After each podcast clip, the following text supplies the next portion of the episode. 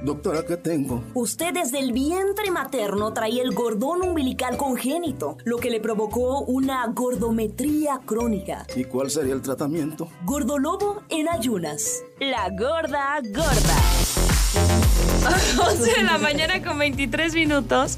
Oigan, la gorda gorda es muy lamentable enterarnos de estas cosas. Además, años después, yo creo que Daniela Luján, pues no quería como hacer mucho ruido de esto porque hacía de ser súper este, aterrador que un cuando ella estaba en su pleno apogeo, ¿se acuerdan de Daniela Luján que la comparaban incluso con Belinda?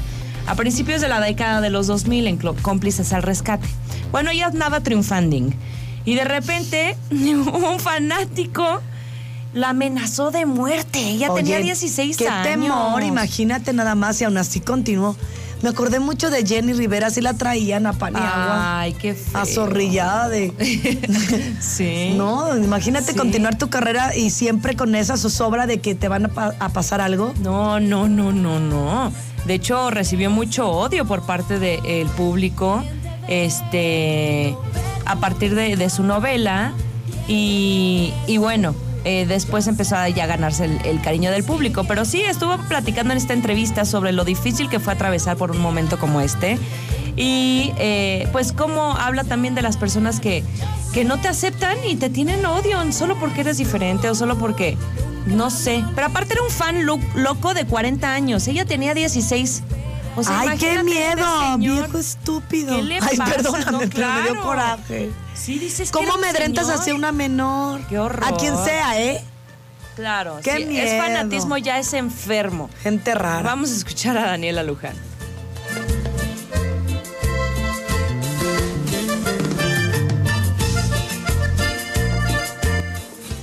Tendría como unos 10. Tendría como unos, yo creo.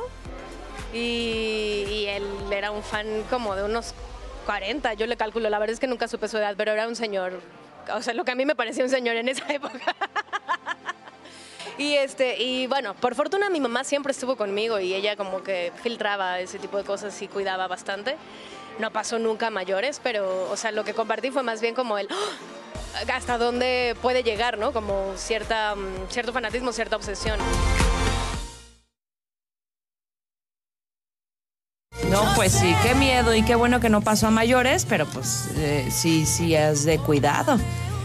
Híjole, Ay, no, qué miedo. Yo no quiero estar en esos pantalones, bueno, esas faldas. Sí, sí, sí. Aparte dijo, ¿cómo que tiene novio? Lo voy a matar a él y la voy a matar a ella y me voy a matar yo. Así todo eso dijo este señor. A los 16 le tenía celos. A los, o sea, él tenía 40 y Por ella eso tenía celos de ella. Sí, sí. Ay, Dios mío, Porque yo nunca tenía he un tenido a alguien novio. así. Y eso que estoy bien bonita.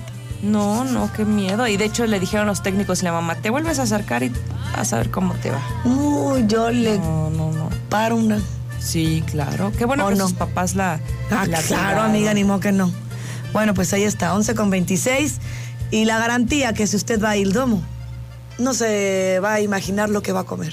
Mm. Una cosa deliciosa. Es más, va a tener una experiencia italiana. Sí. ¿Dónde la has sentido? Sentirte italiana. No, no. Ahí en el domo. Grupo Pasta te invita. Es un lugar maravilloso, la cocina italiana. Además, vas a encontrar variedad vinícola en- de todo el mundo. ¿eh? Las instalaciones son de primer nivel. Miren, está riquísimo.